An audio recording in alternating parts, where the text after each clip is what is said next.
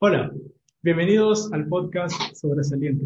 Mi nombre es Daniel Mendoza y el día de hoy voy a entrevistar a una persona muy cercana a mí. En verdad es mi papá.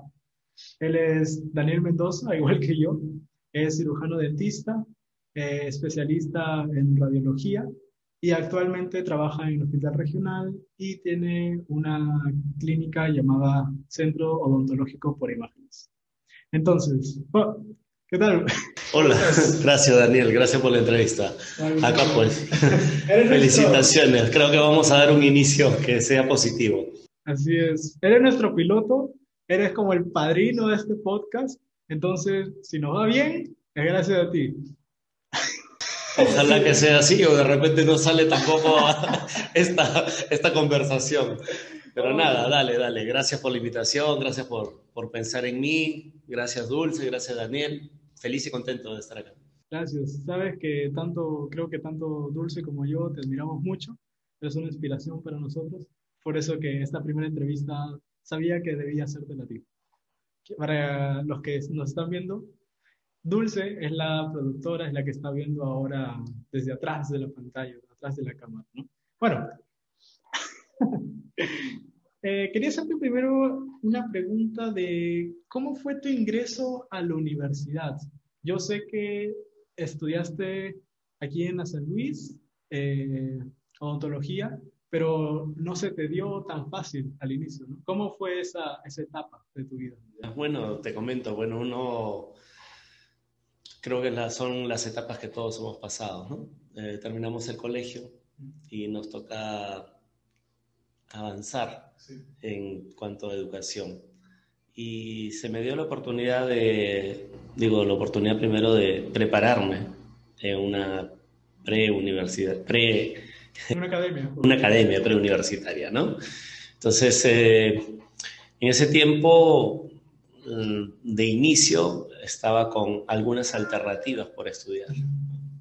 Eh, vino el examen de admisión, no, fue nada fácil. He tenido, sí, eh, tres postulaciones a diferentes universidades y en la tercera se dio la oportunidad en el área de odontología. ¿A qué carreras postulaste al inicio, antes de odontología?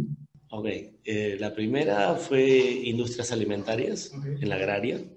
Eh, luego en la Universidad Católica, la eh, ingeniería industrial. Posteriormente también vino la Universidad Federico Villarreal y en la cuarta oportunidad se dio con la Universidad San Gonzaga. ¿Y cómo fue la, la, influencia de los abuelitos? ¿no? Ellos, cuando tú les dijiste que querías estudiar principio industrias alimentarias, ¿qué te dijeron? ¿O, ¿O, fue algo así que tú dijiste, ah, me inscribo y a ver qué pasa? Sí, son situaciones, no las recuerdo, algunas quizás como anécdotas o, o referencia de los padres.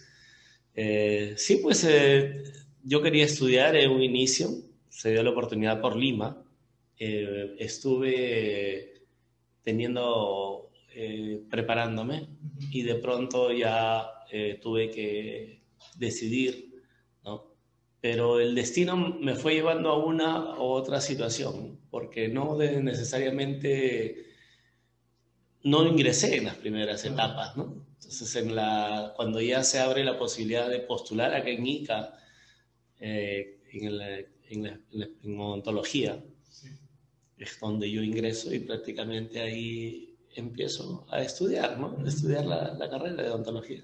Okay. ¿Y cómo era en ese momento yo me imagino que hace 30 años por lo menos. ¿Cómo fue cuando recibiste la noticia de que ya habías ingresado? Ah, eh, era que yo estudiaba en Lima, todavía me preparaba, ¿no? En la academia. Eh, de pronto se dio eh, un, como un mensaje donde, me, donde ya había estado inscrito a odontología, ¿no? bueno, mi madre, que es tu abuela, me inscribió en ontología, ¿no? Entonces, eh, bueno, no por complacerla, sino también porque hubo un momento del, de acercamiento también con esa especialidad, decidí postular, ¿no? Entonces eh, vine un fin de semana, postulé y de pronto me fui a Lima.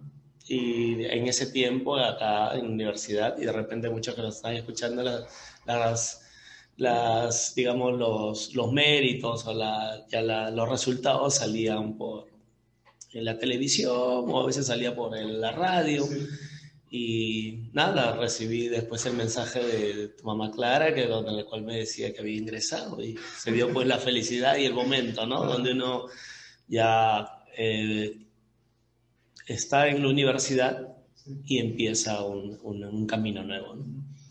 Y una vez que egresas, o bueno, supongo que durante prácticas, ¿te acuerdas quién fue tu primer paciente? O sea, ya graduado de odontólogo. Bueno, uno termina la odontología, después nosotros hacemos prácticas en la universidad, en cuarto y quinto año, tenemos clínica. Y eh, ahí ya trabajamos con pacientes.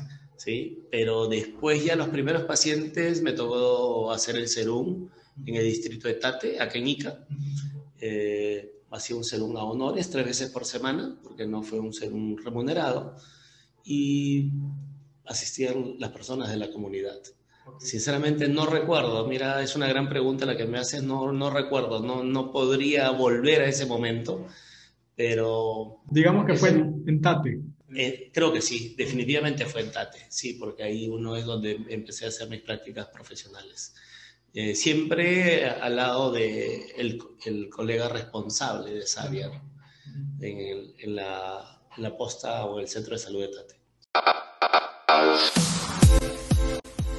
Y bueno, ya una vez que tú egresas, se supone que haces tus prácticas en Tate. ¿Tú qué camino sigue después? Sé que buscaste postular a, a, un, a otro puesto, ¿no?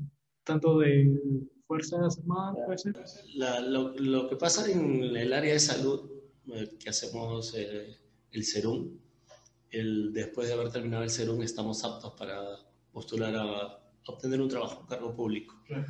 Entonces eh, ya comienzan a hacer las convocatorias mm, por el Ministerio de Salud, de Salud, por las fuerzas policiales, Ejército, Marina, FAB.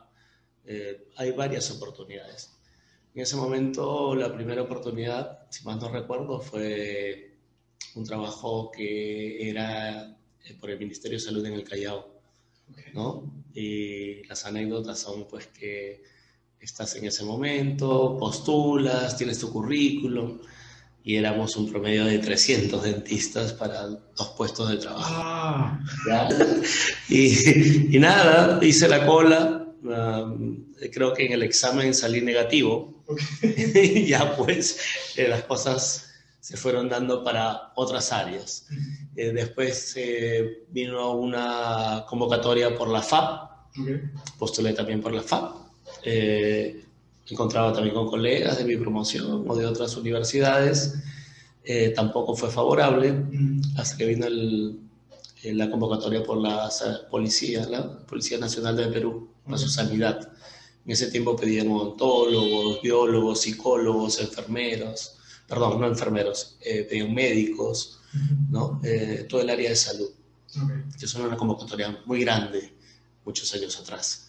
Y tiene varias etapas también, ¿no? Una de las etapas es físico, salud, eh, pasa por el examen médico, eh, psicológico, y ya después viene tu examen eh, teórico ¿no? y después una entrevista personal. ¡Wow! Gran proceso. Sí, sí, una convocatoria un poco larga y extensa, con etapas variadas y todas eh, eliminatorias. Sí, me imagino. Y bueno, una vez que ya entras a la policía, ¿qué pasó? Ya eh, ingresé, ingresé en creo que entrábamos 22 dentistas en ese momento eh, del requerimiento de la policía, a los cuales íbamos a ser distribuidos en todo el Perú o en diferentes partes del Perú. Y viene ya el lugar que te toca decidir a dónde trabajar. En esa oportunidad, claro, yo era de Ica, pedí por Ica, creo que Chincha y Chiclayo, si no me equivoco. Y al final eh, la institución decide mandarme a Tumbes. y llego a Tumbes y ya, bueno, ahí empieza también una nueva etapa de trabajo, ¿no? En la sanidad. en la sanidad. Y cuando llegaste, ¿cómo fue? ¿Cómo fue el ambiente? ¿Ya ¿Era recién algo nuevo? ¿Cómo te integraste así, al grupo? Ya, lo que tiene la policía eh, como institución, tiene una etapa de adoctrinamiento a su personal ah. y viene una capacitación. Estuvimos un mes en una capacitación y como te lo reitero, de repente ahí estaban los médicos, los biólogos, los psicólogos, los odontólogos. Eh, todos asistíamos a diferentes cursos para involucrar, involucrarnos en temas eh, policiales, ¿no? temas de sanidad, temas eh, que correspondían a la práctica policial. Eh, después de esa capacitación, como ya vinieron la, la, distribución a nivel nacional y cada uno fue a su lugar de destino, a su lugar de origen. ¿no? Y en ese tiempo, con la paga que tú recibías, ¿qué te, qué te permitía tener en ese tiempo? Wow, eso, a ver, ¿qué me permitía tener?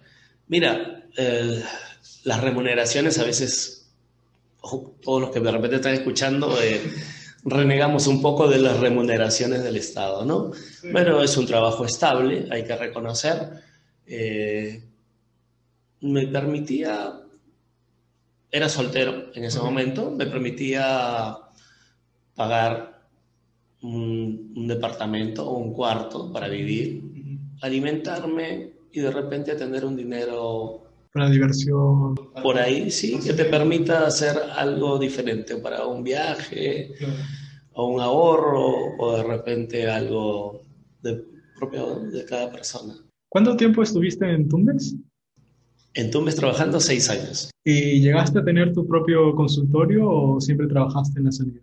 Eh, trabajé en la sanidad, tuve la oportunidad también de trabajar por la municipalidad de Tumbes. Eh, conseguí un trabajo por el Ministerio de Salud en unas postas y tenía un consultorio particular.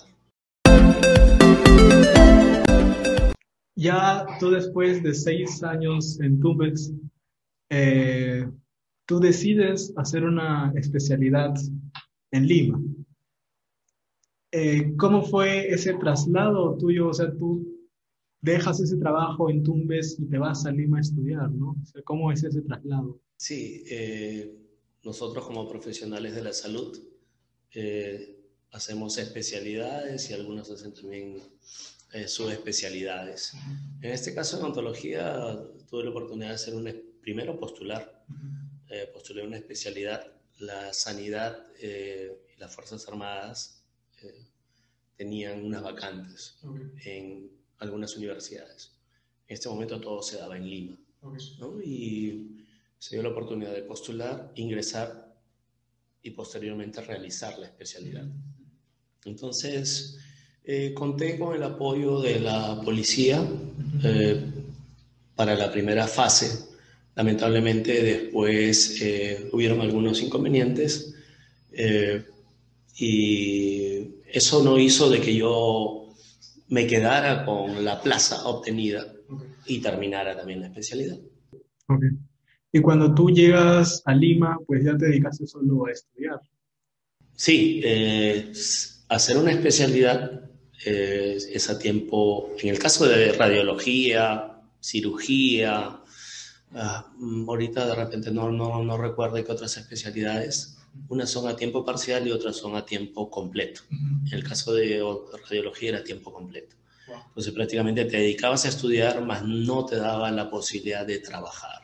Eran muy pocos los horarios que te quedaban para después destinarlos a poder hacer práctica privada o, otra actividad. Y en algún momento cuando estuviste en Lima, en Lima, te pensaste, yo tengo, yo tenía una estabilidad en Tumbes, tenía mis comodidades, y en Lima, pues estoy viviendo en un departamento, de repente no me puedo dar tantos gustos y aparte tengo que estar estudiando. ¿En un momento sentiste como que, ah, me hubiera quedado allá? Sí, claro, todo, toda persona a veces no acepta algunas cosas. Tú teniendo un trabajo y después haber dejado ese trabajo y después ya no obtener una remuneración, eh, quizás te, te ocasione esa, ese pensar. Y no, Eh, por suerte, en ese tiempo que trabajé en Tumbes pude ahorrar. Tuve también algunas posibilidades ahí de mantenerme. Sé que en los últimos meses, yo creo que entre la especialidad demora dos años. Y eso hace en el año, en, a mitad del segundo año, algunos inconvenientes económicos, ¿no? Entonces no era pues, no era la, la vida quizás la que yo tenía anteriormente, eh, que estuve en Tumbes, a la actual, ¿no? Pero eran otras etapas, e inclusive te cuento, era, era aceptar de que tú volvías a ser alumno. ¿no? Entonces, tú dices, egresé, te crees ya profesional, no te crees, eres profesional. Y después tienes que volver a ser alumno. Entonces, desde ahí ya hay una aceptación como persona, ¿no? Y son dos años, dos años la especialidad. Sí. En esos dos años que tú estuviste en la Universidad eh, Cayetano, ¿sentiste alguna diferencia? Bueno, ¿qué diferencias hubo entre la Universidad Cayetano y tus años en la Universidad de San Miguel Gonzalo de Ica? Muy aparte de la parte de, lo académico, ¿no? O sea, de los cursos obviamente que llevaban y la intensidad de uno del otro. Sí, claro. Eh, la, la especialidad es, lógicamente, una parte práctica y otra parte eh, de cursos, ¿no? Cursos. Entonces, eh, constantemente estás en actividad, mm. ¿no? Constantemente estás en mi caso, que es radiología oral y maxilofacial, constantemente estás tomando radiografías. En ese tiempo se revelaban las radiografías, todavía no habían los equipos digitales. En ese tiempo uh, se informaba, había informes radiográficos. Eh, me acuerdo de discusión de casos, ¿no? y el tema educativo era constante, o sea, constantemente había una actividad académica y era era frecuente, era de lunes a sábado esta actividad académica. Entonces, bueno, digamos que viviste una vida mucho más ajetreada en Lima que, en Ica. Mm, sí, definitivamente. En esa, etapa, sí, si la comparamos, bueno, la, hacer una carrera demora más tiempo, ¿no? Pero la especialidad quizás es un poco más centrada, acelerada, mm, tiene, tiene otra actividad, ¿no? Tiene otra actividad quizás hay un balance en algunos momentos, ¿no? Porque no todo es tampoco académico, pero porque sí tienes un, un mes de vacaciones también en la especialidad, en tu segundo año, pero eh, no hay nada de lo cual eh, sea súper, súper recontra tranca que alguien no lo pueda realizar. Y, y bueno, ¿en algún momento sentiste o viste alguna discriminación hacia las personas en ese tiempo, o sea, tú eras de provincia, ya eres egresado, ¿no? Pero eres de provincia y de repente estudiabas con extranjeros o estudiabas con personas de mucho dinero. ¿Sentiste en algún momento ese de, despliego del grupo? Bueno, la universidad era particular, ¿no? Eh, pero recibe eh, a profesionales de diferentes partes del Perú. Eh, también tiene un programa para extranjeros. En ese tiempo, inclusive, a los extranjeros que mirábamos eran a los venezolanos. Ellos venían a hacer algunos la especialidad eh, como de otros países, pero no, en ningún momento he tenido ninguna discrepancia, no creo tener un mal concepto de, de los tratos. Yo creo que todo era dentro de la medida y de la exigencia y de lo que tú querías también lograr, ¿no? Ya cada uno, como se dice, se va ubicando, haciendo las amistades, el compañerismo. Y en todo momento también había momentos difíciles, momentos difíciles propios como en cualquier eh, lugar o puede ser en una academia, puede ser en un colegio, lo que todos hemos pasado. Pero que al final eh, eh, llega la satisfacción de concluir y todos estamos en la foto, pues, Todos estamos ahí en la foto sonriendo, como debe ser. Y nos puedes contar la anécdota del helado, cuando tú sales con mi mamá y lo del helado. Ah, ya, la anécdota, ¿sabes? Ustedes han preparado las preguntas.